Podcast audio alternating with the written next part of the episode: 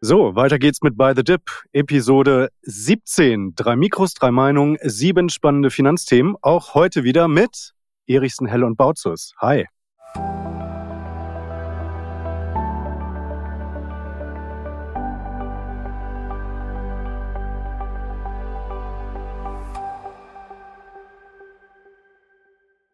Ja, Lars Sebastian, ich glaube, das hier könnte wirklich eine der besten Podcast-Folgen aller Zeiten werden. Ja, also ich wette, wir gewinnen, äh, wir gewinnen Preise, Oscars, Golden Globes, Emmys, alles, was es zu gewinnen gibt.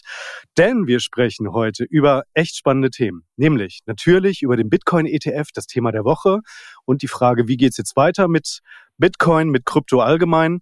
Wir sprechen über Nvidia, Infineon, dann die Hörerfrage, da geben wir Einblicke in unser Research-Verhalten, also quasi in unseren Arbeitsalltag. Wie nähern wir uns Aktien und wie ist das sozusagen integriert in unseren Arbeitsalltag?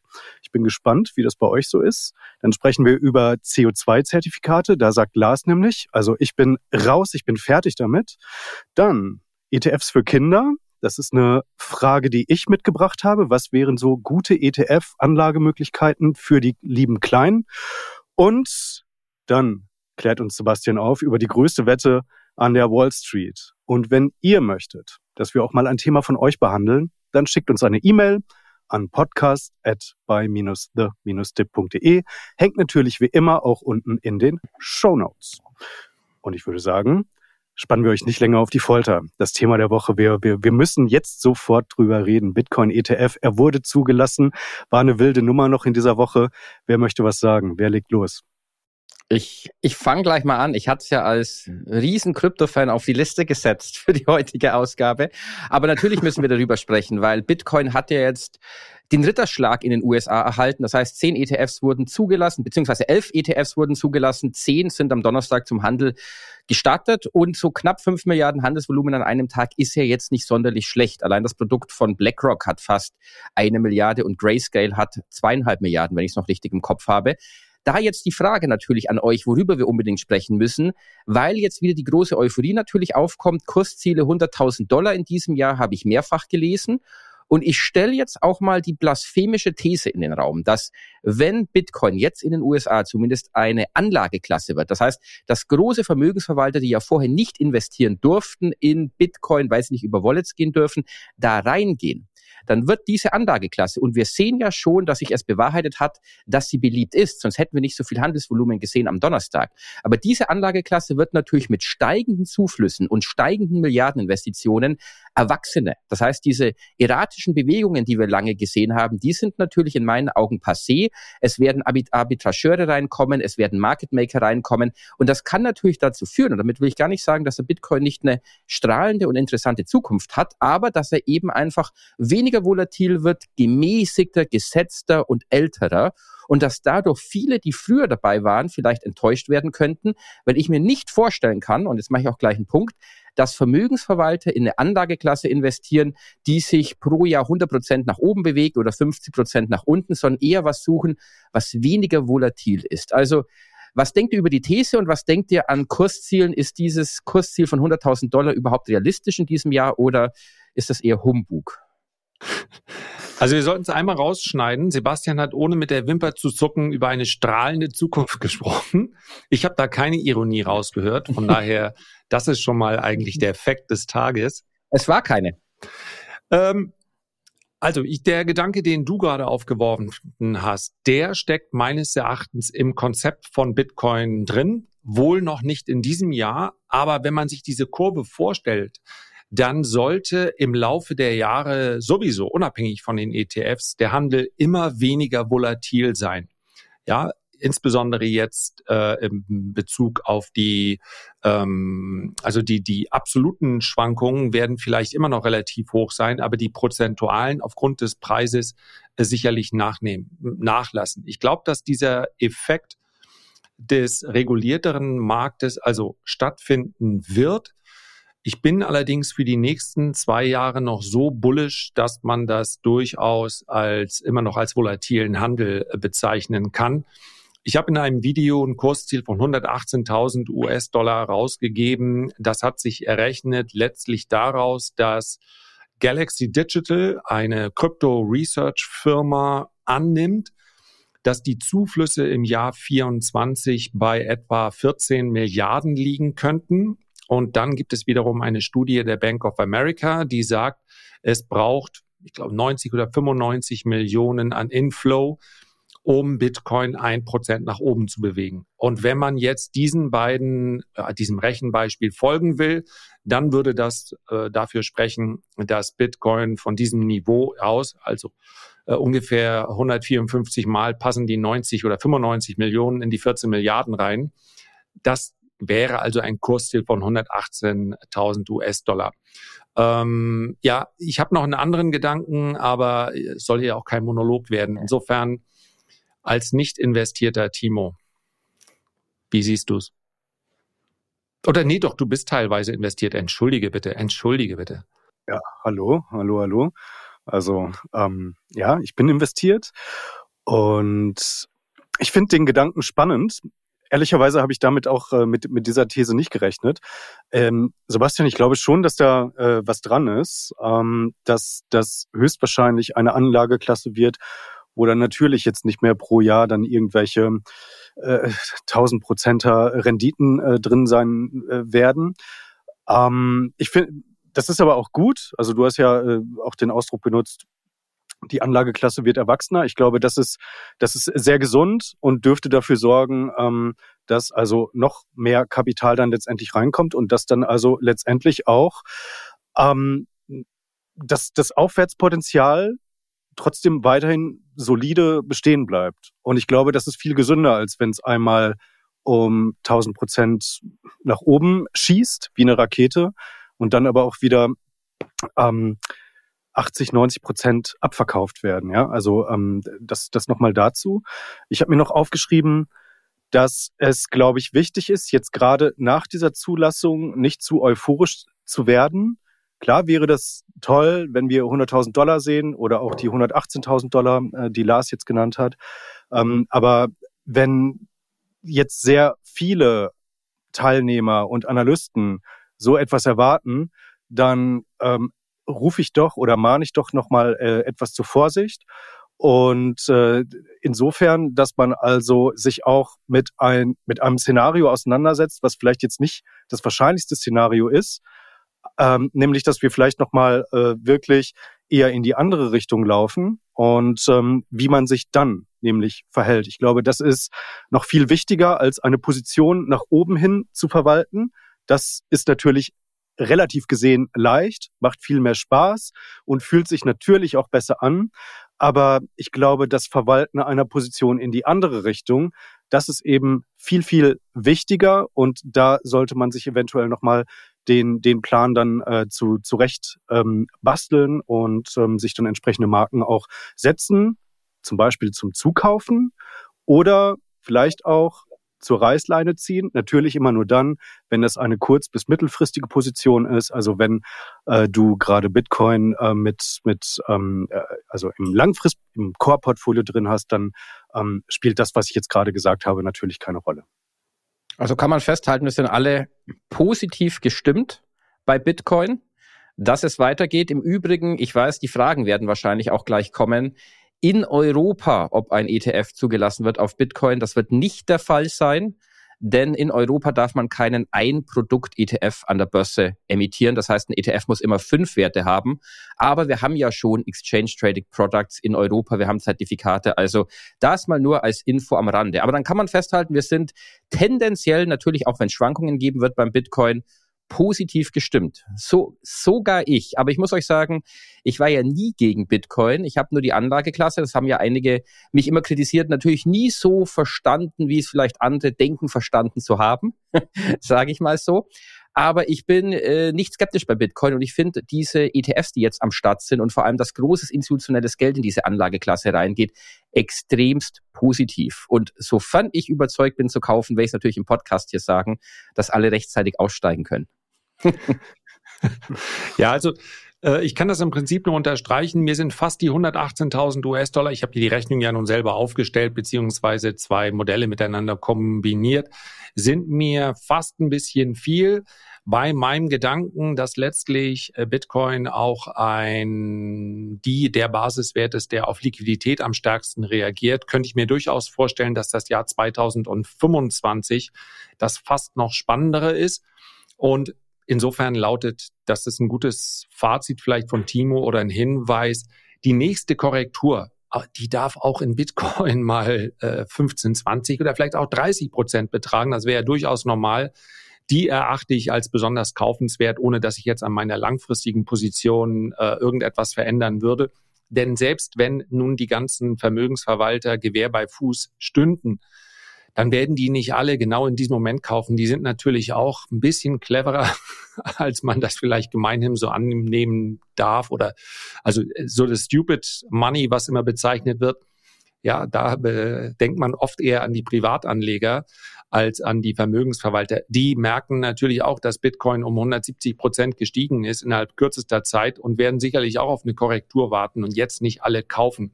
Und insbesondere dieses News-getriebene, getriebene, ja, also wir haben dieses Sell the News ja bisher nicht gesehen. Das kann aber natürlich auch in puncto Grayscale auch passieren. Denn wenn natürlich aus Grayscale muss dann ja Anteile dementsprechend verkaufen. Da gibt es auch die Theorie, dass das den Markt belasten könnte. Und vielleicht von mir noch als abschließender Gedanke, wenn man sagt, am Ende sind solche News immer positiv, dann vielleicht mal, wenn man das möchte, ist heute nicht das Thema, den Blick auf Ethereum werfen. Denn dort gibt's auch zwei, äh, zwei Anträge aktuell. Und Ethereum ist natürlich, was das angeht, beinahe noch spannender, weil ja da im Konzept mit drin ist, dass permanent ähm, verbrannt wird. Also die Menge der Ethereum ist nicht nur begrenzt, sondern sie wird aktiv auch noch begrenzt. Und von daher könnte ich mir vorstellen, wer also die nächste, wie es so schön heißt, Sau durchs äh, Dorf treiben möchte, der wird vielleicht in den nächsten Monaten, wenn wir jetzt nur über Rendite sprechen, ähm, kann vielleicht mal einen Blick auf Ethereum werfen, haben in den letzten Tagen schon deutlich outperformed. Hast du auch, finde ich, schön gesehen, als am Mittwoch diese Fake News kamen über den Ex-Account der SEC. Da ist ja Bitcoin hat ein bisschen gezuckt und Ethereum ist ja richtig nach oben geschossen. Also bin ich voll bei dir. Ethereum ist wahrscheinlich der nächste Kandidat, der hier zur Zulassung steht und wo die nächsten Anleger sich jetzt positionieren werden. Ja. Und ansonsten gilt wie immer, wenn man bisher auch keinen Bock hatte auf Bitcoin, dann ist das vollkommen in Ordnung. Dann sollte man jetzt nicht ähm, also der ETF ändert dann am Ende des Tages. Es gibt ein bisschen mehr Regulierung, wie du es schon gesagt hast. Sebastian, es wird ein bisschen erwachsener, aber wir wollen hier niemanden überzeugen, in eine Anlageklasse reinzugehen, die zweifellos hochvolatil, hochspekulativ ist. Genau. Man muss nicht überall mittanzen. Vor allen Dingen, wenn man nicht tanzen kann. Was auf jeden Fall positiv äh, stimmt, ist auch, dass die äh, Anbieter, also Invesco, ARK, BlackRock und so weiter, dass die offenbar jetzt schon dabei sind, ähm, sich in ihren Gebührenstrukturen also ähm, relativ intensiv zu betteln. Also das spricht ja zumindest dafür, dass, dass die sich da sehr, äh, sehr viel von versprechen und ähm, aufgrund der Konkurrenz dann letztendlich offenbar ähm, ja, auf jeden Fall ein, ein, sozusagen so ein kleiner Bieter-Wettstreit um äh, relativ große Tickets oder Volumina stattfindet. Das ist ja auch auf jeden Fall sehr, sehr positiv. Aber machen wir hier einen Haken dran. Ähm, lass uns direkt rübergehen zum nächsten High Flyer, potenziellen High Flyer oder beziehungsweise er war im Jahr 2023 dieser Wert ein, ein ähm, super Performer, also auf jeden Fall den Namen High Flyer mehr als verdient und zwar Nvidia. Die hast du mitgebracht, Lars. Ähm, klär uns auf. Worüber möchtest du reden bei Nvidia? Ja, Nvidia ist einer der Werte, die ich, mh, mm, also die Story ist echt an mir vorbeigegangen, beziehungsweise ich bin zu spät äh, tiefer eingestiegen, weil ich Nvidia im Wesentlichen als ein Hersteller von Grafikprozessoren betrachtet habe. Und so die Red Flags, die waren halt für mich, okay, sie haben aktuell einen Marktanteil von über 90 Prozent das klingt für jemanden, der schon investiert ist, natürlich super. Das klingt für jemanden, der noch nicht investiert ist, nach, wie lange können Sie das halten? Dann gab es das China-Risiko. Dann war Nvidia immer sehr hoch bewertet. Momentan muss man sogar sagen, mit einem KGV knapp über 40. Wenn Sie das Gewinnwachstum halten können, dann ist das nicht zu hoch bewertet. Ähm, was mir im Prinzip und das muss ich mir selber ankreiden, wir kommen ja gleich noch auf den Punkt, äh, in welchem Umfang wir äh, Research betreiben oder wie unser Tagesablauf aussieht. Da hätte ich tatsächlich, und das hat mich anderthalb Tage gekostet, aber es war sehr spannend, noch ein bisschen tiefer einsteigen müssen. Ähm, diese Sparte Nvidia Ventures ist eine eigene Seite im Übrigen, kann man sich ansehen. Vielleicht machen wir nachher mal irgendwie einen Link drunter oder schreiben die in die Kommentare rein. 35 Deals haben die gemacht im Jahr 2023 im Gesamtwert von 880 Millionen US-Dollar. Und jetzt kommt das Spannende. Dafür haben sie praktisch nichts ausgegeben, weil sie diesen Startups sozusagen exklusiv für die Anteile, die sie dafür erhalten, dann ihre GPUs, also ihre, ihre Grafikprozessoren geben. Und dieses Portfolio, was sie da aufbauen, an potenziellen Highflyern, das ist momentan gemessen an der Marktkapitalisierung von Nvidia, mag sich eine Investitionssumme von ein paar hundert Millionen überschaubar anhören. Aber wie das so ist in so einem Portfolio, manchmal reichen ein oder zwei, die dann die zum ersten Mal dann die ähm, Schwelle zum Unicorn schaffen und dann potenziell noch weiter wachsen. Ich finde das sehr, sehr spannend. Ich muss an dieser Stelle sagen, das ist mir ein bisschen in die Quere gekommen. Ich habe nicht drauf geguckt, was ich, wir haben die Themen, ja, kleiner Insider, die besprechen wir natürlich vorher, die kommen nicht spontan. Und äh, was mir jetzt ein bisschen unangenehm ist, ist, dass ich gestern tagsüber in die Schwäche hinein ähm, eine wirklich kleine, hochspekulative Derivateposition in Nvidia aufgebaut habe. Ich habe das insbesondere auch eigentlich ist der, die Ursache, ich möchte jetzt nicht Nvidia Ewigkeiten halten. Ich warte immer noch auf eine größere Korrektur, die wahrscheinlich nie kommt, um mir eine Aktienposition aufzubauen. Ich fand einfach nur die Situation ganz spannend. Kombination aus einer extrem starken Saisonalität in den nächsten vier Wochen und dem kleinen charttechnischen Rücksetzer, der im Übrigen intraday schon wieder gekauft wurde. Und was ich damit sagen will, die Quartalszahlen kommen am 21. Februar. Die müssen überzeugen, ansonsten sehen wir eine große Korrektur. Wenn aber Nvidia, und ich habe jetzt einfach mal für mich diskontiert, vielleicht 20 Prozent weniger wächst, das Ganze aber für drei oder vier Jahre halten kann, dann fallen mir wenig Wege ein, wie die Aktie nicht deutlich höher notieren soll. Ich bin aber dennoch nicht auf dem, nicht bereit, auf diesem Niveau Einfach deshalb, weil ich wirklich sicherlich nicht der erste Käufer wäre, jetzt hier eine größere Aktienposition aufzubauen. Das ist also eigentlich ein Credo an all diejenigen oder meine Einschätzung für diejenigen, die es früher gesehen haben als ich, die in Nvidia investiert sind. Es gibt wenig Gründe, die Aktie momentan zu verkaufen. Aus meiner Sicht. Sehr gut. Ich, ich muss ja auch, ich meine, du hast es super ausgeführt. Ich habe da jetzt nichts zu ergänzen. Man muss auch sagen, bei Nvidia durch so einen Ausbruch natürlich auf Allzeithochs lockst du natürlich auch die Momentum-Trader an, die jetzt so eine Aktie natürlich auch noch entsprechend deutlich nach oben katapultieren können in Kurssphären, die wir dann sehen werden. Aber ich bin skeptisch nach gut 200 Prozent im letzten Jahr, dass wir in diesem Jahr jetzt wieder einen Verdoppler sehen. Wobei man auch sagen muss, die Analysten, Kursziel oder durchschnittliches Kursziel der meisten liegt so bei 650 Dollar.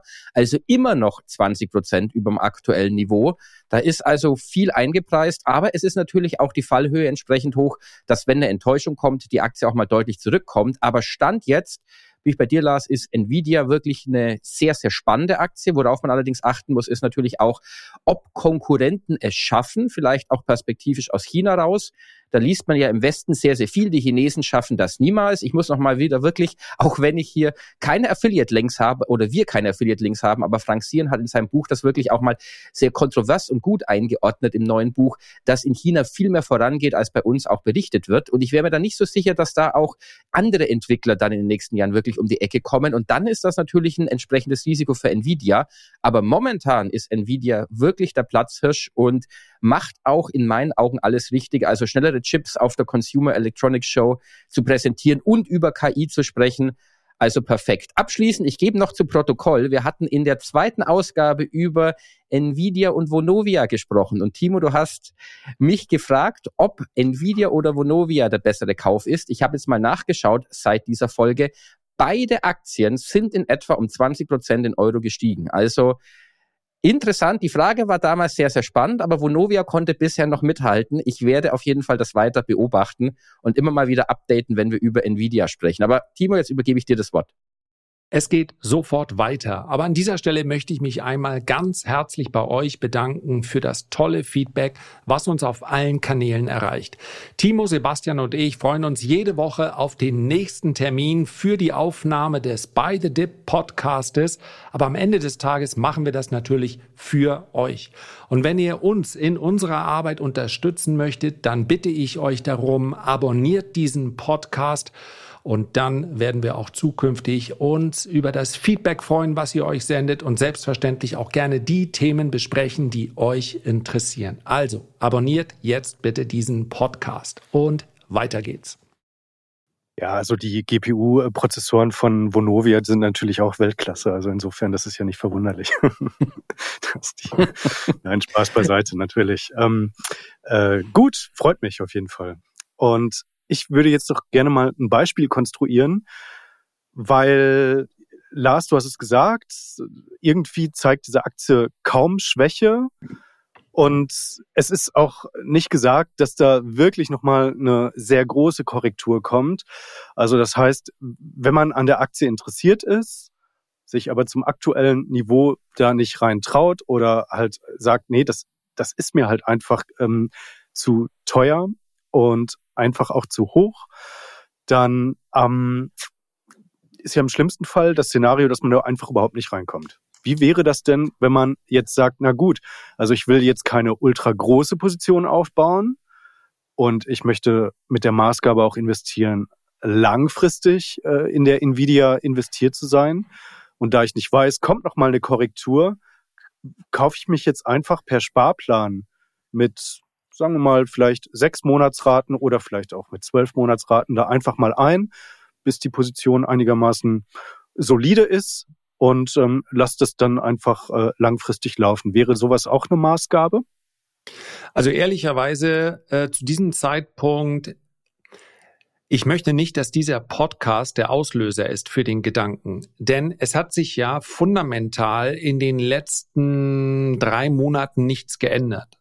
Und man hätte die Aktie, Sebastian hat es angesprochen, 20 Prozent günstiger haben könnte können. Und wenn man langfristig investiert, dann sollte so ein charttechnischer Ausbruch natürlich nicht die Rolle spielen. Also die Frage ist, wenn man vor drei oder vier Monaten Nvidia nicht haben wollte, und es gab sie ja über 100 Dollar billiger, äh, in, zumindest mal jetzt im Tief, dann äh, was hat sich jetzt geändert? Von daher hoffe ich, dass das hier nicht die Initialzündung ist. Das ist ja nicht unser Beschreiben, um dann zu sagen, jetzt gehe ich mal in Tranchen rein. Weil am Ende des Tages dürfen wir nicht vergessen, es ist trotzdem ein Risk-On-Wert.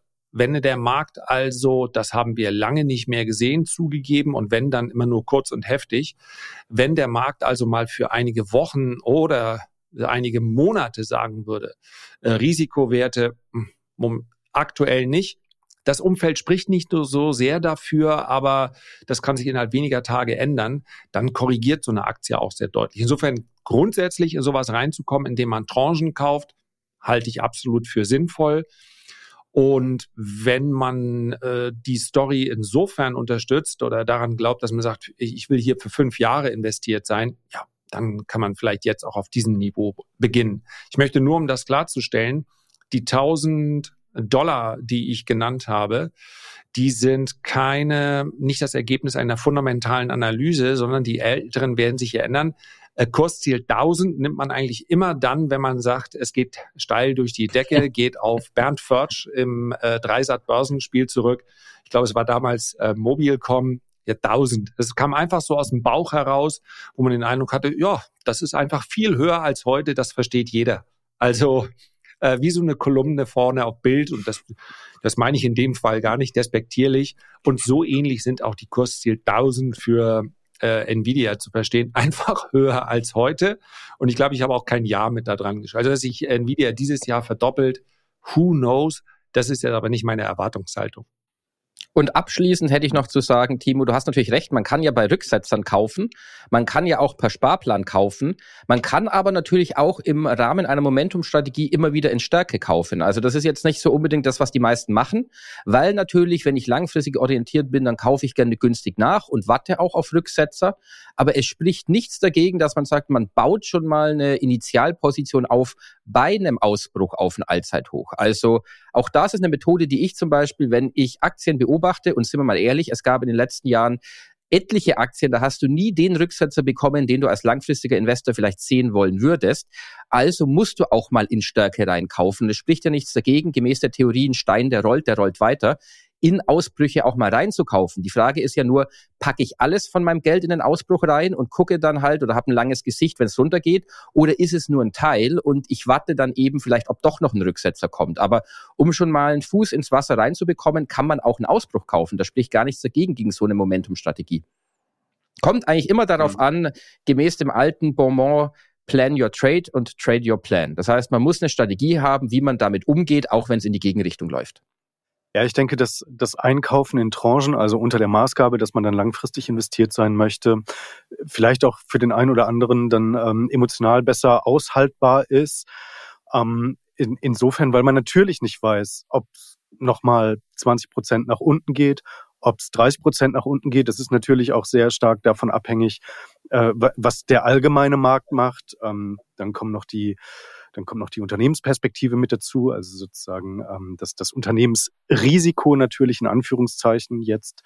Und ähm, ja, in, insofern glaube ich, dass das vielleicht keine so schlechte Maßgabe ist, aber immer nur unter der Prämisse, dass man sich wirklich intensiv beschäftigt hat mit diesem Wert ähm, und dass man dann also auch wirklich eine Entscheidung getroffen hat, ja, das ist ein Unternehmen, bei dem ich investiert sein möchte, langfristig mit dabei sein möchte und ähm, dann ist das vielleicht nochmal äh, tatsächlich ein gangbarer Weg. Sebastian, du hast gerade Rücksetzer ähm, angesprochen, mehrfach, beziehungsweise jetzt bei der Nvidia äh, kam das jetzt mehrfach nochmal zum, zum Tragen, ob es da vielleicht nochmal so einen Dip geben könnte oder auch nicht. Wo es aktuell einen Dip tatsächlich gibt, das ist bei der Infineon DAX-Wert. Ähm, 45 Milliarden sind sie gerade wert, haben sie auf der Uhr.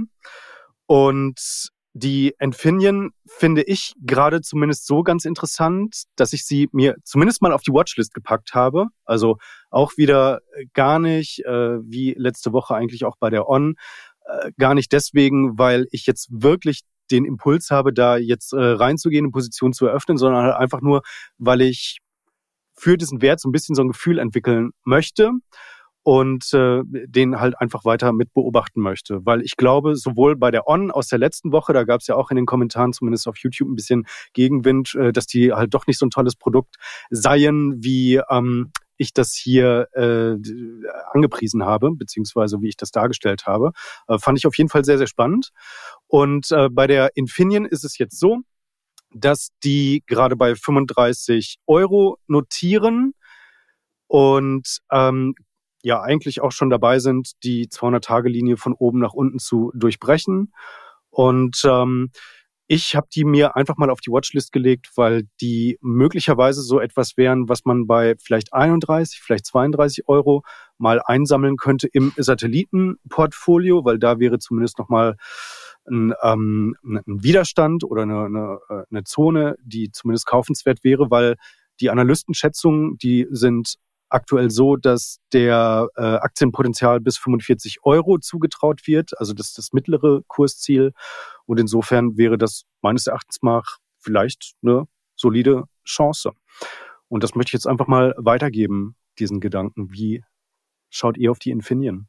Also die Infineon für mich, ich würde sogar an deiner Stelle, also ich habe jetzt die Infineon nicht groß auf der Watchlist und plane nicht zu investieren, aber ich habe es mir natürlich angeschaut. Ich würde so bei 27, 50, 28 Euro eher gucken, ob ich die Stücke bekomme, wenn sie durch diese Unterstützung, die du genannt hast, noch durchrauschen sollten. Aber man muss auch sagen, Infineon ist halt so ein bisschen deutsche KI-Hoffnung und Chips, wo jetzt aber auch nicht so richtig was in die Gänge gekommen ist. Ich meine, jetzt wird das Werk in Dresden gebaut und Infineon investiert viel in Malaysia, wofür die Aktie auch abgestraft wurde zum Teil. Aber wenn man sagen will, man will in Halbleiter richtig reingehen, dann würde ich wahrscheinlich eher auf die großen US-Pendants oder so setzen oder einen breiten ETF.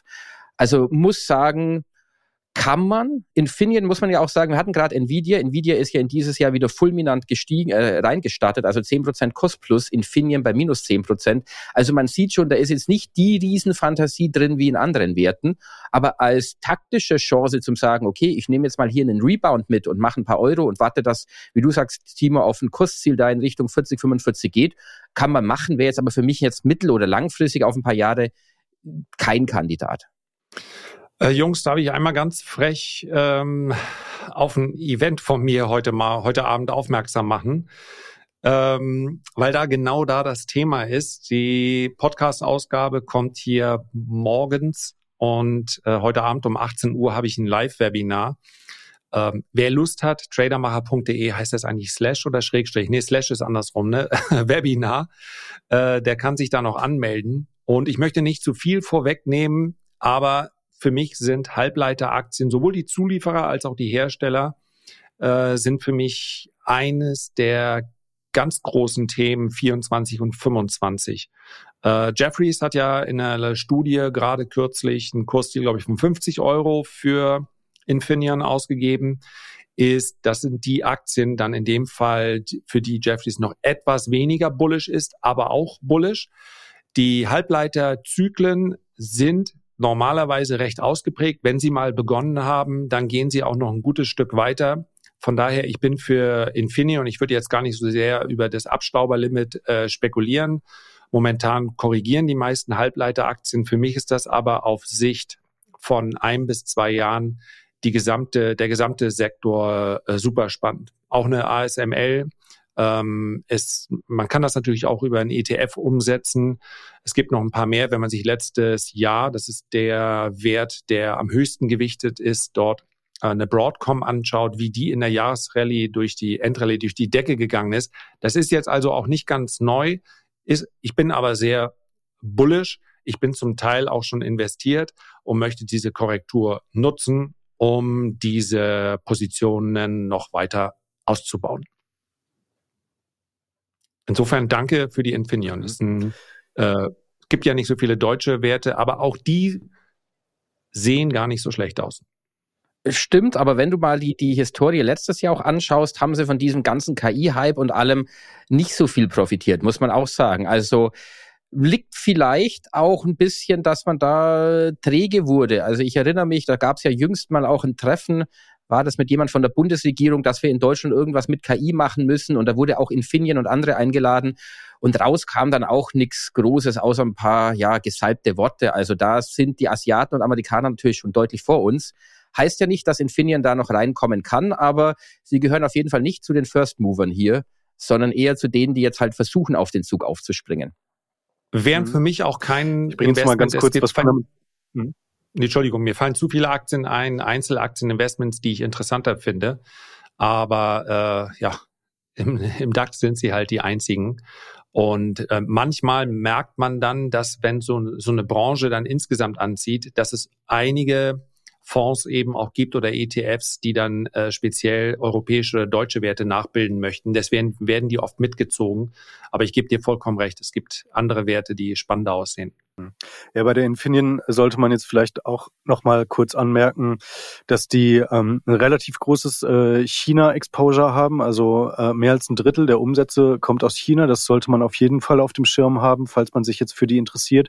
Und ähm, da gibt's noch eine große Rechtsstreitigkeit, ähm, die auch noch nicht so richtig ausgestanden ist, wo es potenziell auch um äh, eine Milliardensumme geht. Da haben sie wohl 200 Millionen in der Bilanz schon äh, zurückgelegt ähm, also eine Rückstellung gebildet.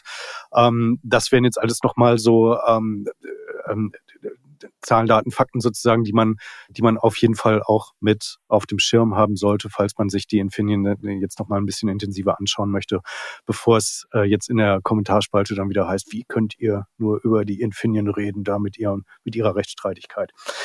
Ja, ja für, gut. Für Rückstellungen, für, für Rechtsstreitigkeiten kann sich ja Infineon beim Index-Kollegen Bayer Tipps holen. Werden Sie bestimmt. Ja, genau. Ich glaube, VW kennt sich da auch ganz gut aus. Stimmt. Ja gut, also die Deutschen haben in, in dieser Hinsicht auf jeden Fall Erfahrung. Aber dann würde ich sagen, machen wir auch einen Haken an Infineon und gehen rüber zu unserer Hörerfrage. Und äh, Sebastian, ich übergebe das Wort an dich. Der Holger hat uns eine Frage gestellt, beziehungsweise ich nenne es mal eine Kettenfrage, aber ich fand die sehr, sehr spannend. Und es interessiert mich natürlich auch, wie ihr das handhabt. Ich lese mal die Fragen so vor. Wie sieht unser Arbeitsalltag aus? Wie und wo bereiten wir uns vor? Und wie viele Stunden investieren wir in Research? Also ich fange ich fang mal an. Bei mir geht der Tag meistens so zwischen irgendwo zwischen acht und neun los und ich lese dann in der Früh schon mal bestimmt eineinhalb Stunden nur Nachrichten. Das heißt, politischerseits und Finanznachrichten. Ich habe da diverse Quellen. Also ich beginne meistens mit der Neuen Zürcher Zeitung, habe dann das Handelsblatt, habe diverse amerikanische Webseiten, die ich lese, habe auch teilweise asiatische Webseiten und natürlich extrem viel Research, was mir da ins Haus flattert, weil ich einfach morgens am aufnahmefähigsten bin, um sowas zu verarbeiten. Und dann geht's bei mir eigentlich in die Richtung, dass ich sage, okay, ich mache jetzt YouTube-Videos, Podcasts, Vorbereitungen, weil so die Zeit bis 13 Uhr ist so die, die, die kreativste Zeit bei mir, wo ich auch am geistig gesehen am leistungsfähigsten bin und dann auch so Dinge umsetze, wie wo ich vor der Kamera bin oder wie jetzt die Aufnahme hier, die wir gerade machen. Und dann am Nachmittag, da geht's dann, oder auch Telcos, die ich am Vormittag führe, wo ich kreativ sein muss. Und am Nachmittag habe ich dann meistens auch Gespräche, wo ich jetzt nicht sonderlich so kreativ sein muss oder beantworte eher E-Mails. Also ich nenne das jetzt mal, das ist jetzt nicht abwertend, aber ich nenne das eher so das Low-Brain-Work, was ich am Nachmittag mache. Und vertiefe mich dann allerdings auch wieder viel in, in Research. Also ich lese dann bestimmt nochmal zwei bis drei Stunden Analysen, geopolitische Nachrichten, politische Nachrichten. Und es geht dann meistens in der Regel irgendwo bis 17, 18 Uhr. Da habe ich dann die Schnauze voll. Und dann mache ich was anderes, mache erstmal eine Runde Sport oder irgendwas mit meiner Freundin und kann dann gut sein, dass ich allerdings abends um 21 Uhr dann nochmal eine halbe Stunde mit Zeit nehme und einfach oder um 22 Uhr und nochmal drüber gehe, ob irgendwas Wichtiges noch an den Märkten passiert ist. Also kurzum, ich muss mich aber auch als, als News-Junkie und Wissens-Junkie be bezeichnen. Also auch wenn ich Fernsehen schaue, dann schaue ich in der Regel nur Dokus an, weil ich einfach dann Sachen durchdringen will. Das ist auch ein bisschen so ein Grund wie Bitcoin weil ich, wenn ich was nicht 100% verstanden habe, dann grabe ich immer weiter, bis ich einfach sage, okay, jetzt habe ich soweit kapiert, dass ich wirklich über das Produkt auch alle Entscheidungen treffen kann, die ich will. Und deswegen investiere ich extrem viel Zeit. Muss aber auch sagen, das ist ja das, was ja Markus Lanz und Richard David Precht haben es ja mal gesagt. Das ist bei mir wirklich auch bezahlte Selbstverwirklichung, weil ich das auch ohne YouTube, ohne den Podcast genauso machen würde, weil das einfach das ist, was ich liebe seit über 20 Jahren und in dem Bereich auch deswegen unternehmerisch tätig bin. Und deswegen mich es auch super freut, wenn ich dieses Wissen weitergeben kann an alle, die hier zuhören und zuschauen und die davon irgendwie noch profitieren können. Also ja, das mal meine fünf Cents. Darf ich, darf ich da ganz kurz äh, was dazu sagen? Also das finde ich Gerne. nämlich auch echt ähm, beeindruckend bei dir, muss ich jetzt ganz äh, äh, ehrlich sagen. Ähm, großer Respekt, weil ich finde nämlich auch, so nehme ich dich auch vor, dass du so jemand bist, der sich ganz, ganz tief in so ein Rabbit Hole äh, eingräbt und ähm, ja, großen, großen Respekt dafür. Also finde ich, finde ich top. Die nächste Flasche Wein geht auf mich, Timo, wie besprochen. ja, genau, genau.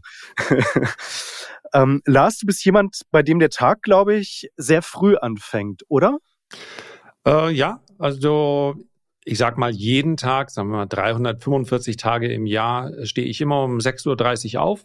Und dann habe ich, ich habe es, damit es nicht zu lang wird und unstrukturiert, also wir haben durchaus Parallelen, der Sebastian und ich, ähm, weil ich auch den Morgen und Vormittag für sehr wichtig halte. Äh, dann habe ich, das habe ich mir angewöhnt, nachdem ich ja 15 Jahre lang News Trading beinahe ausschließlich gemacht habe und auch die Auswirkungen dessen gespürt habe. Ähm, dann habe ich, kommen erstmal 90 Minuten, wo ich mich ausschließlich mit mir und meinem Körper beschäftige. Das heißt, da habe ich dann, nehme ich weder News an, noch, äh, ich lese auch noch keine WhatsApp oder Telegram-Nachrichten oder E-Mails. Ähm, im Sportteil höre ich dann durchaus schon äh, Podcasts. Das sind also die ersten 90 Minuten. Dann mache ich ein bis zwei Stunden Videos oder Podcasts. Dann kommt eine Stunde Telcos.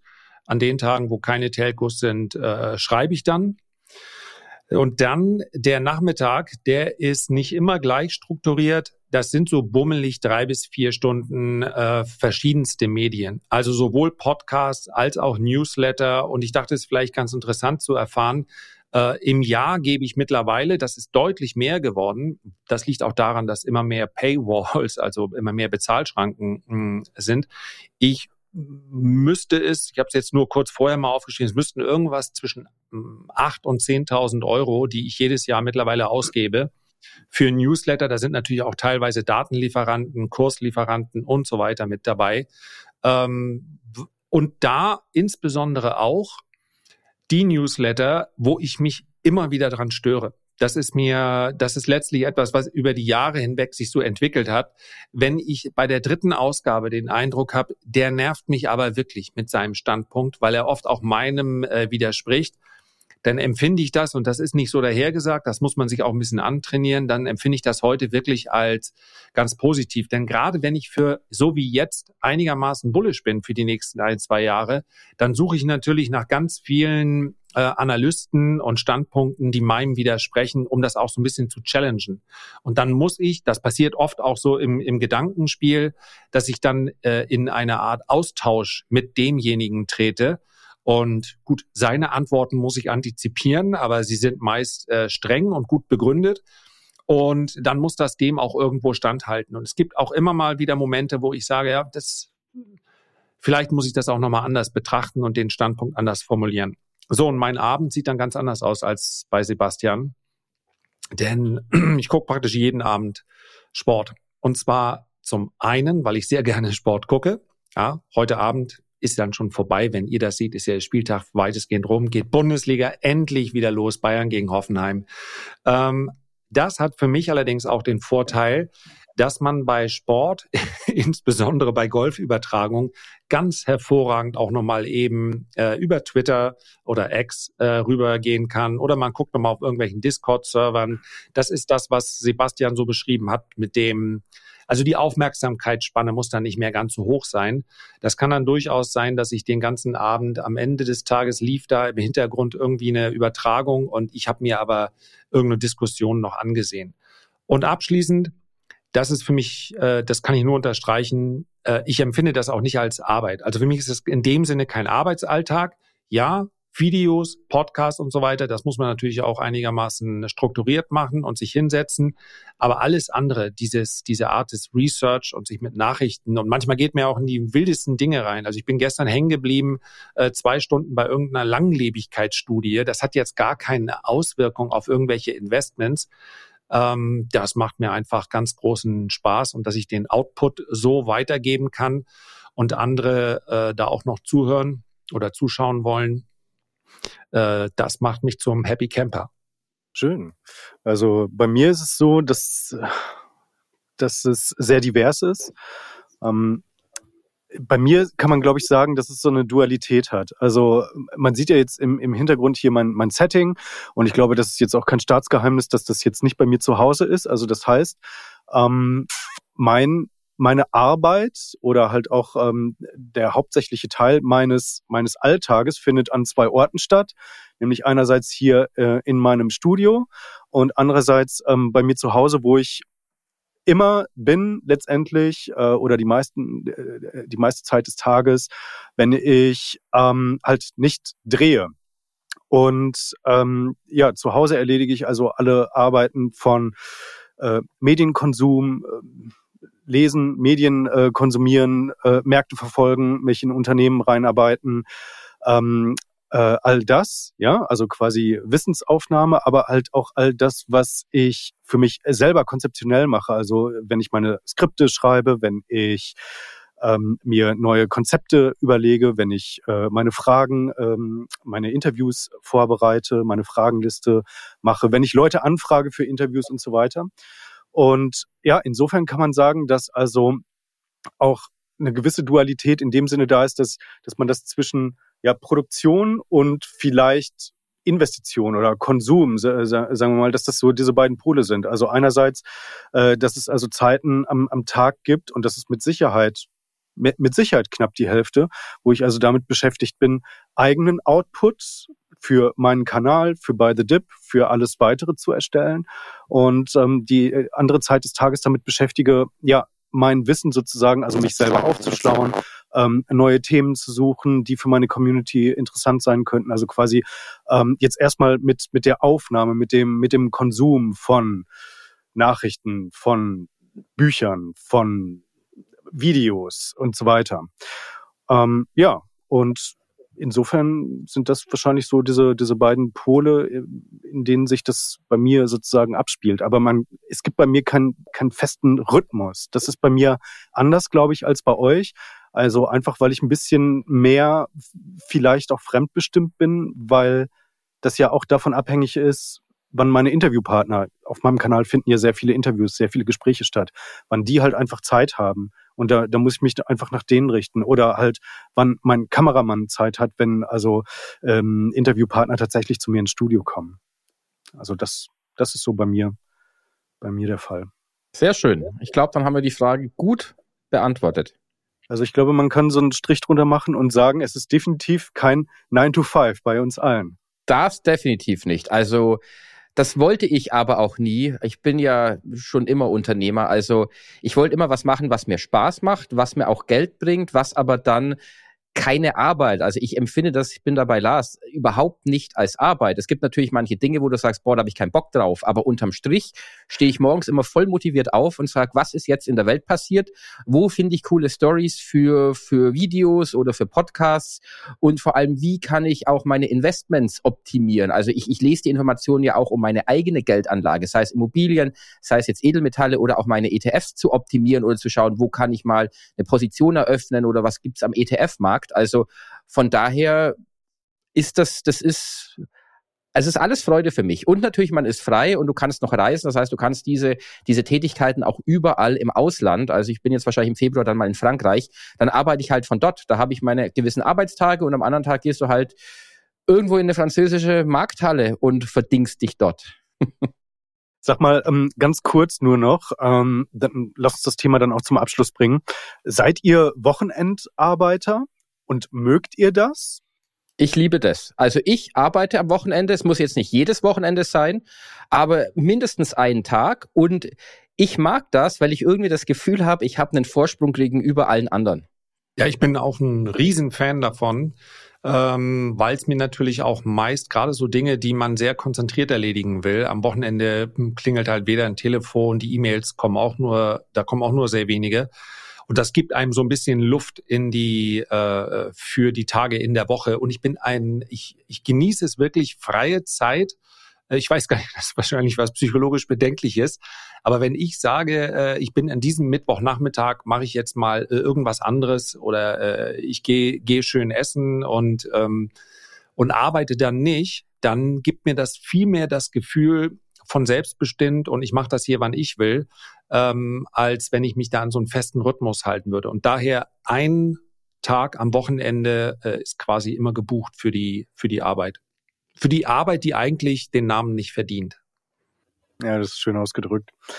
Ja, bei mir ist es auch so, ich ähm, drehe tatsächlich auch äh, relativ gerne am Wochenende, weil man keine Nachrichten, äh, also die Tageskomik prasselt nicht so auf einen ein, man hat ein bisschen mehr, man hat ein bisschen mehr Ruhe aber ich versuche es auch äh, tatsächlich im, im Rahmen zu halten, also wirklich mal einen Tag, weil ich neige dazu, dass das halt sehr fluide ist, alles bei mir, dass das alles sehr, sehr äh, stark verschwimmt, aber ich muss mir das auch äh, angewöhnen, dann halt einfach ein bisschen mehr äh, sozusagen auch mal den, den Kopf dann, dann auszuschalten. Also ähm, ich, ich werde jetzt wieder, das äh, so, sozusagen guter Vorsatz fürs Jahr 2024, wieder häufiger auf den Tennisplatz gehen und das wird dann ähm, eher am Wochenende stattfinden. Genau. Dann lass uns doch ähm, zu deinem Thema rübergehen, Lars, die CO2-Zertifikate. Da hast du einen Verkauf getätigt, nicht wahr? Ähm, schon länger her, ich bin schon länger ausgestoppt, aber weil ich das Thema immer mal wieder auf verschiedenen Kanälen besprochen habe, wollte ich quasi nochmal einen Schlussstrich drunter ziehen. Äh, ich habe tatsächlich äh, bei meinem ersten Trade, so bin ich, oder meiner ersten Spekulation darauf, die ist ganz gut gelaufen. Das heißt, wenn man sich den man muss einfach googeln, Preis CO2-Emissionsrechte, sieht man zum Beispiel unter der, ähm, wird auch in der Börse Frankfurt gelistet, also kann man sehen und es gibt eben Zertifikate darauf. Und für mich war der Investment Case, dass in dieser Blackbox am Ende ein Mechanismus steckt, der eigentlich dazu führen muss, ja, diese Emissionsrechte müssen Industrien erwerben, um äh, ihre Emissionen eben, wenn man so will, wie so eine Art äh, CO2-Ablasshandel, so kann man das vielleicht bezeichnen. Und für mich war da ein Mechanismus drin, der eigentlich dafür spricht, dass die, diese Emissionspreise steigen müssen. Allerdings sind sie das nicht in den letzten Monaten und mein Versuch hier noch tiefer einzusteigen endete an so einer Schwelle, wo mir aufgefallen ist, es gibt hier auch eine ganze Reihe von Ungereimtheiten. Es ist natürlich ein internationales Zusammenspiel. Alle verlassen sich darauf, dass alle nach den gleichen Regeln spielen.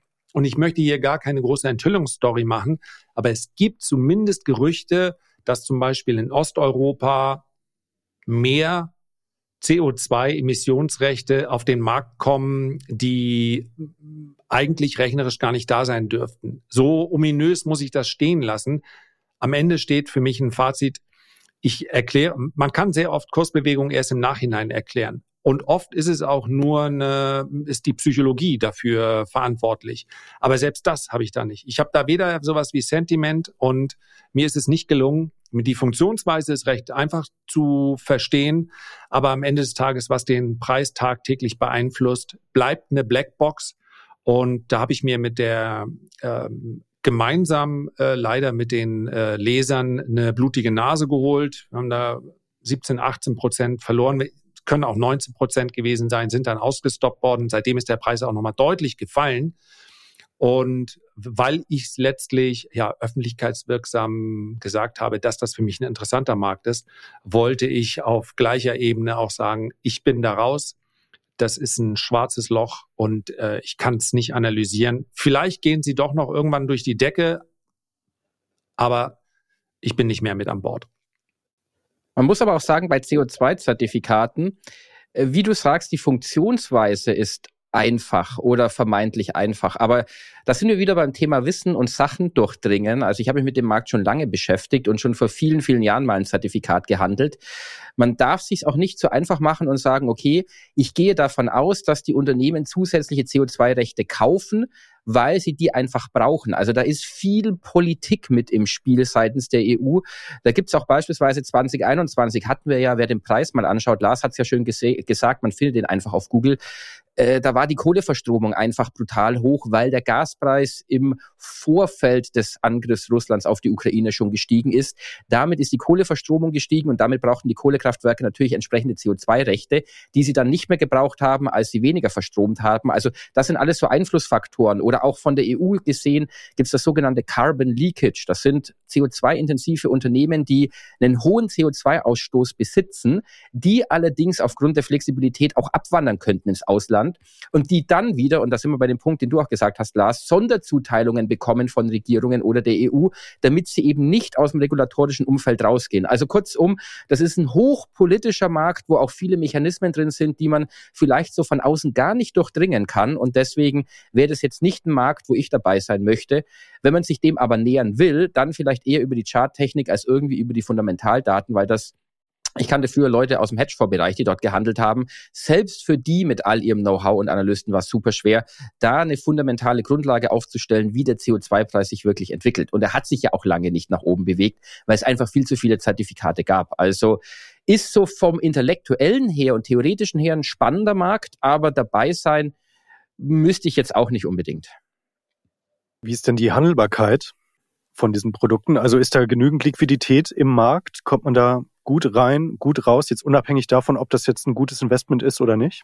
Ich würde mal sagen, Privatleute gehen wahrscheinlich über die Banken. Also ich glaube noch zu erinnern, die Societe Generale hat ja da ein äh, Zertifikat am Start und da kaufst du halt direkt beim Banken Market Maker.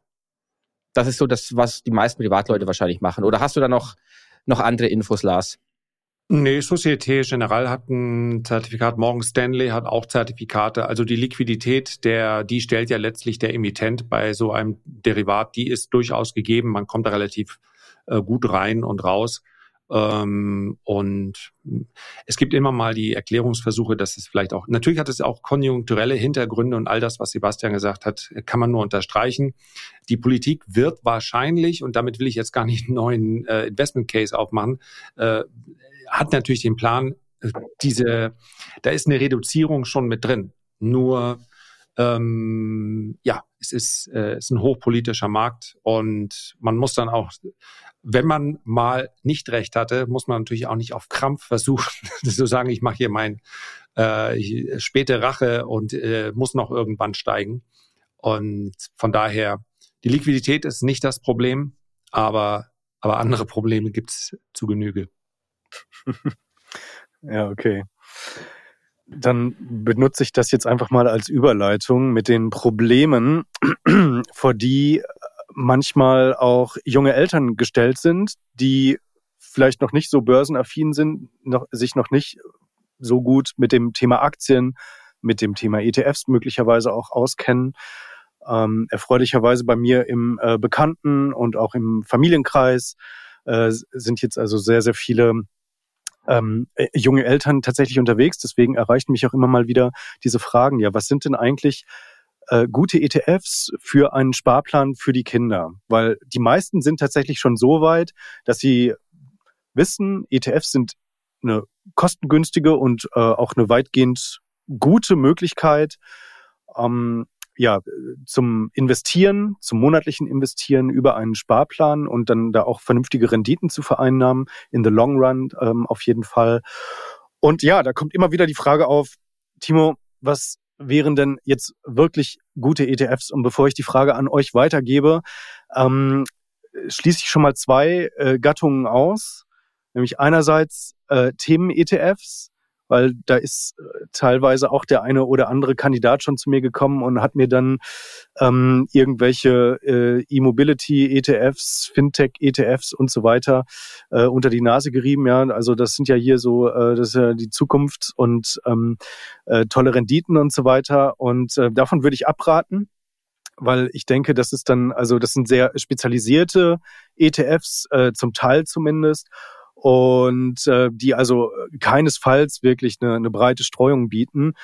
Und ich würde sagen, also mit dem, mit dem Geld der Kinder, da fängt man keine großen Abenteuer an. Da äh, ist man eher klassisch, eher konservativ unterwegs. Mit dem Geld der Kinder sollte niemals äh, gezockt werden. Also da sollte man vielleicht auch seine eigene äh, Risikoaffinität dann ähm, äh, letztendlich auch ein bisschen hinten anstellen. Selbst wenn man selber beispielsweise sagt, ja, also Bitcoin oder auch äh, große Technologietitel oder auch spezialisiertere Themen-ETFs. Das sind alles für mich Anlagen, die in meinem Portfolio für mich als Anleger Sinn machen, als Elternteil. Dann würde ich aber trotzdem dazu raten, das nicht im Kinderportfolio umzusetzen und die dann also letztendlich zu besparen. Und das Zweite ist, das hat mich nämlich per E-Mail jetzt neulich mal erreicht, eine, eine Frage von einem ähm, Zuschauer von mir, der gesagt hat, also würden so Dividenden-ETFs Sinn machen. Und da fällt mir ehrlicherweise kein vernünftiger Grund ein, warum man in einem Sparplan dann sagen sollte fürs Kind, äh, man setzt jetzt hier ähm, auf, auf Dividenden-ETFs. Und ähm, ja, das gebe ich jetzt einfach mal weiter. Was würdet ihr denn da sehen äh, als gute, sinnvolle Geldanlage für die Kids? Also ich würde deshalb mal einsteigen, weil ich, weil äh, Sebastian die äh, am Ende für mich die richtige Antwort geben wird. Aber äh, ich möchte nur mal kurz sagen, also bei dem Dividenden-ETF ist nämlich ein gutes Beispiel, weshalb ich Sebastian gleich äh, zu Wort kommen lasse. Also wenn die äh, thesaurierend sind, äh, why not? Also ich habe zum Beispiel für beide Kinder einen mit drin und Sebastian weiß ziemlich genau, wann ich äh, das gemacht habe, weil zweimal habe ich ihm die SMS geschrieben, wie war nochmal die Wertpapierkennnummer von dem besten Global Dividend äh, ETF. Ähm, da frage ich also immer äh, Sebastian und deswegen bin ich gleich gespannt auf seine Antwort. Ich möchte nur ganz kurz noch mit dazu sagen, zwei Punkte, die mir dabei eingefallen sind. A, welches Geld der Kinder? Also bitteschön. Äh, denen gehört mal gar nichts. Ich meine, wenn die fünf oder sechs Jahre alt sind, haben die gar kein Einkommen. Das ist alles mein mhm. Geld, was ich aber freundlicherweise für meine Kinder anlege. Das Kindergeld gehört denen auch nicht. Nicht ein einziger Cent. Ich kann es euch sagen, in den letzten 20 Jahren, das hat nicht mal annähernd gereicht, um meine Kinder durch die Welt zu bringen. Denen gehört nichts. Aber weil ich ihnen eine gute Zukunftswünsche lege ich natürlich und habe ich auch für Sie angelegt. Und äh, der wichtige Punkt noch, ich habe tatsächlich ja fast 18 Jahre lang äh, auch in Einzelaktien für die Kinder das Kindergeld bespart. Und dann kam der Punkt, wo ich gesagt habe, okay, jetzt seid ihr volljährig, haben dann auch ein eigenes Depot, äh, beziehungsweise können dann das Depot übernehmen. Und dann kam zum ersten Mal die Frage, als dann die Rate anstand, äh, ja, Papa, welche Aktie soll ich denn kaufen? Und da ist mir aufgefallen, okay, meine Kinder und das vollkommen in Ordnung, interessieren sich gar nicht für Börse und sie interessieren sich auch nicht für Einzelaktien. Und das ist für mich ganz wichtig, damit du nicht den Bezug verlierst und damit die nicht auch den Rest ihres Lebens mich dann äh, zum Thema Einzelaktien befragen. Das wird vielleicht irgendwann kommen, das muss sich aber bei denen organisch dann entwickeln, dass sie sagen, ich möchte mich damit beschäftigen, ich möchte ihnen das nicht aufzwängen.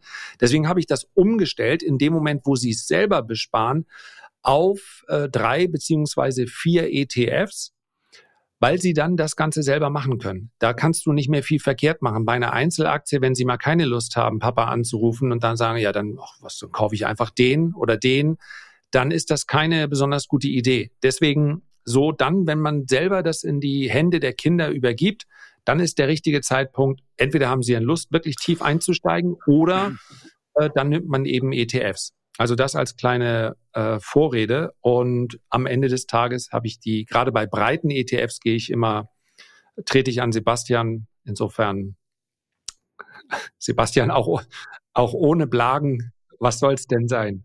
Sebastian, darf ich nur ganz kurz da Klar. reingehen? Klar. Ich, ich würde das anders sehen. Ähm, klar hast du einen Punkt. Das ist ne, natürlich ist das sozusagen nicht das Geld der Kinder. Aber es geht ja jetzt darum, einen guten Weg zu finden für die Kinder erstmal etwas anzulegen. Und insofern ist das ein anderer Verfügungszweck, als wenn du da selber, deswegen kannst du nicht deine eigene Anlagestrategie und deine eigene Risikomentalität da sozusagen drüber stülpen. Und ich glaube, dass das auch wichtig ist für, für ähm, die, die meisten dann erstmal, äh, dass, dass sie halt sagen, okay, ich, ich näher, solche Fragen kommen ja nicht von Leuten, die also wissen, wie man es macht und die also auch wissen, okay, diese zehn Aktien hier und dann Vollgas da rein, sondern ähm, diejenigen, die halt sagen, ja, also früher hätten wir es jetzt vielleicht mit einem Bausparvertrag oder vielleicht auch mit so mit einer Kinderrentenversicherung oder oder irgendeinem so Produkt gemacht oder mit einem Sparkonto, sondern die wollen jetzt halt wissen, ja, was was für einen ETF-Sparplan nimmt man denn da und da ist es dann halt, glaube ich, in, in meinen Augen wirklich besser zu sagen Safe Play. Also Safe Play in dem Sinne breit gestreut und ja, ich, wahrscheinlich kommt jetzt die Antwort von Sebastian. Äh, ich bin nicht bei dir, Timo. Also als du die, die Frage aufgebracht hast oder das Thema aufgebracht hast für unseren Podcast, da habe ich mir natürlich auch Gedanken gemacht, woher kommt diese Frage? Und die kommt wahrscheinlich von Leuten, und das meine ich jetzt gar nicht negativ, die sagen, ich weiß, es ist wichtig, an der Börse zu investieren. Ich habe aber nicht die Zeit oder auch nicht unbedingt den Willen. Nicht jeder hat unbedingt Bock, sich den ganzen Tag mit Börsen und Finanz- und Politikthemen zu beschäftigen. Ich will einfach eine einfache Lösung. Und da würde ich sagen, würde ich einen ganz breit gestreuten ETF nehmen und auch kein MSCI World, sondern einen All-Country World Index und mit dem Zusatz IMI, das heißt Investable Markets Index, dann hat man alles drin kann das einfach ins Portfolio oder ins Depot vom Kind reinpacken und kann das bedenkenlos ewig laufen lassen. Man kann dann natürlich, wenn man sich damit beschäftigt, auch sagen, man kauft vielleicht zwei ETFs, das heißt ein MSCI World und noch was mit Schwellenländern. Oder auch natürlich Dividenden. Also Timo, ich bin da auch nicht bei dir. Ich finde, Dividenden kannst du wunderbar langfristig anlegen, vor allem wenn du einen ETF mhm. hast, der darauf achtet, dass eine Beständigkeit bei den Zahlungen drin ist. Weil es mag momentan nicht so anmuten und die Statistiken sprechen dagegen, aber langfristig gesehen laufen teilweise langweilige Dividendenwerte Werte, Versorger, Pharmatitel besser als der S&P, je nach Studie. Also kurzum, das muss kein Fehler sein, aber wer jetzt mit dieser Frage kommt und sagt, ich habe kaum Ahnung davon, da würde ich so einen All-Country-World-Index mit einem Investable Markets Index einfach reinpacken. Und wichtig ist aber, wenn man für seine Kinder Geld anlegt, sollte man sich vorher mal ein bisschen steuerlich einlesen, weil wenn das Konto auf die Kinder läuft, dann gibt es natürlich für das Kind noch den entsprechenden Sparerpauschbetrag von 1000 Euro. Und angenommen, jemand investiert mehr Geld als das Kindergeld in diesen Sparplan. 500 Euro oder 1000 Euro, dann können ja sogar über 18 Jahre, nehme ich jetzt mal als Laufzeit, deutliche Summen zusammenkommen, wo auch die 1000 Euro allein an Dividendenzahlungen ausgeschöpft sind. Und da macht es dann wieder Sinn, die Nichtveranlagungsbescheinigung oder die Nichtveranlagungs, wie heißt es gleich nochmal, doch die Nichtveranlagungsbescheinigung fürs Kind zu stellen, weil dann aktuell Stand 2024 nochmal 11.604 Euro steuerfrei wären. Also insgesamt 12.604 Euro steuerfreie Einnahmen für das Kind wären möglich. Und das ist natürlich durchaus interessant, wenn man dann auch größere Summen anlegt. Ja, ich muss, glaube ich, nochmal was zu dem Dividenden-ETF sagen. Vielleicht hätte ich das, weil natürlich das Argument der Thesaurierung, das ist jetzt natürlich ähm, nicht, nicht wegzudiskutieren, äh, sehr wichtiger Punkt. In der E-Mail, die mich erreicht hat von dem Zuschauer, da war halt angegeben, dass er ähm, eben halt diese Ausschüttung schon halt haben will. Aber ich habe da halt rausgelesen, also das steht jetzt am Anfang, da geht es jetzt nicht darum, einmal 50.000 oder 100.000 Euro rein zu investieren und den dann also noch über Sparraten anzufüttern, sondern es ging um den Aufbau. Also du fängst jetzt an mit 50 Euro, 100 Euro, vielleicht im Kindergeld und ähm, würdest dann also auch quasi noch diese Ausschüttungen rausbekommen. Also und das wäre in meinen Augen ehrlicherweise, also da fällt mir kein Grund ein, warum man das so machen sollte. Genau. Ich meine, Ausschüttungen musst du reinvestieren. Egal ob thesaurierend oder ausschüttend, mhm. die Dividenden, der Dividendenzauber liegt darin, dass die Dividenden wieder in den Markt zurückgehen. Ob du das selber steuerst oder ob das der ETF macht, ist ja egal. Aber klar, wenn du das immer rausnimmst, das Geld, dann kann es nicht arbeiten. Ja, hundertprozentig. Gut. Dann lass uns schnell zum nächsten Thema übergehen. Die größte Wette der Wall Street. Sebastian, was hat's genau, auf sich? kurz vom Ende. Ich mache es noch ganz schnell, aber es gab einen interessanten Artikel im Wall Street Journal, jetzt zumindest im Wall Street Journal, dass die großen Wall Street Strategen darauf setzen, dass die Anleihenkurse natürlich steigen, weil die Zinsen fallen und dass das aktuell ein, ja in den USA nennt man das immer crowded trade oder most crowded trade, also ein überfallende, über, oder über, überfüllter Trade, der dort stattfindet, weil einfach alle Hedgefonds und Banken mittlerweile drin sind und sie sind Long Bonds, also setzen auf steigende Anleihenkurse, weil sie davon ausgehen, die Zinsen fallen weiter. Und was ich jetzt beobachtet habe, ist, dass mittlerweile auch in Deutschland so langsam die Story aufkommt, dass hier am Zinsmarkt was zu holen ist, weil eben, wenn die Zinsen fallen, steigen im Gegenzug die Kurse von Anleihen. Allerdings muss ich dazu sagen, die Party ist hier schon zu einem Teil fortgeschritten. Sie ist nicht vorbei, aber wir sehen auch in den USA und in Deutschland teilweise schon, dass die Zinsen ein Prozentpunkt verglichen mit den Höchstständen im letzten Jahr gefallen sind. Das heißt, wer jetzt auf diese Stories noch reagiert, weil die Hedgefonds da reingehen, der könnte unter Umständen enttäuscht werden, weil es einfach ein ganzes Stück länger dauern wird, bis da wieder mal Geld zu verdienen ist. Oder er wird sogar momentan temporär Geld verlieren, weil ja wieder die Zinssenkungsfantasien ein bisschen auf der Kippe stehen. Also da bisschen noch Warnung am Ende, auch wenn da alle von der Wall Street drin sind. Die sind wahrscheinlich schon länger positioniert. Ich hatte das Thema mit den Zinssenkungen und Strategien schon vor zwei, drei Monaten bei mir auf YouTube besprochen. Jetzt aktuell ist halt schon ein Teil der Party vorbei, aber heißt nicht, dass man damit nicht mehr Geld verdienen kann. Wenn die Notenbanken weiter den Zins senken, was ja auch eingepreist ist, wird damit Geld zu verdienen sein. Aber für einen Moment ist das jetzt nichts Neues, wo kein Mensch weiß, sondern da sind schon viele reingegangen und der Zinsmarkt hat schon reagiert. Das heißt, wenn man da rein will, sollte man Geduld mitbringen und auch eine gewisse Verlusttoleranz, weil es auch aktuell mal in die Gegenrichtung kommen oder gehen könnte. Das mal noch ein paar Worte zum Ende. Ja, ich würde da noch hinzufügen, ich werde irgendwann in den nächsten zwei Jahren, ich kann es wirklich noch nicht genau sagen, jetzt ist das zu früh meines Erachtens, aber ich glaube, ich werde da zum Contrarian. Wenn man sich die Renditen anguckt, der 30-jährigen Staatsanleihen in den USA, die sind ja letztlich äh, ja eine inverse Bewegung zu den Anleihekursen. Also sprich, wenn die Renditen äh, steigen, ähm, äh, dann das muss man sich immer so vorstellen. Ja, wenn man sich den Chart anschaut, ja, denn äh, wir haben in, deutlich steigende Renditen gehabt. Und jetzt sind die Renditen wieder äh, zurückgekommen. Da ist letztlich die Erwartung der Zinspolitik mit drin. Und wenn man sich da einen 15-, 20-jährigen Chart anschaut, dann ging es eigentlich sukzessive immer weiter abwärts. Im Prinzip seit der Finanzkrise. Eigentlich hat der Trend sogar schon ein bisschen vorher begonnen. Und jetzt haben wir einen ganz deutlichen Ausbruch zur Oberseite gesehen, der jetzt wieder korrigiert wird.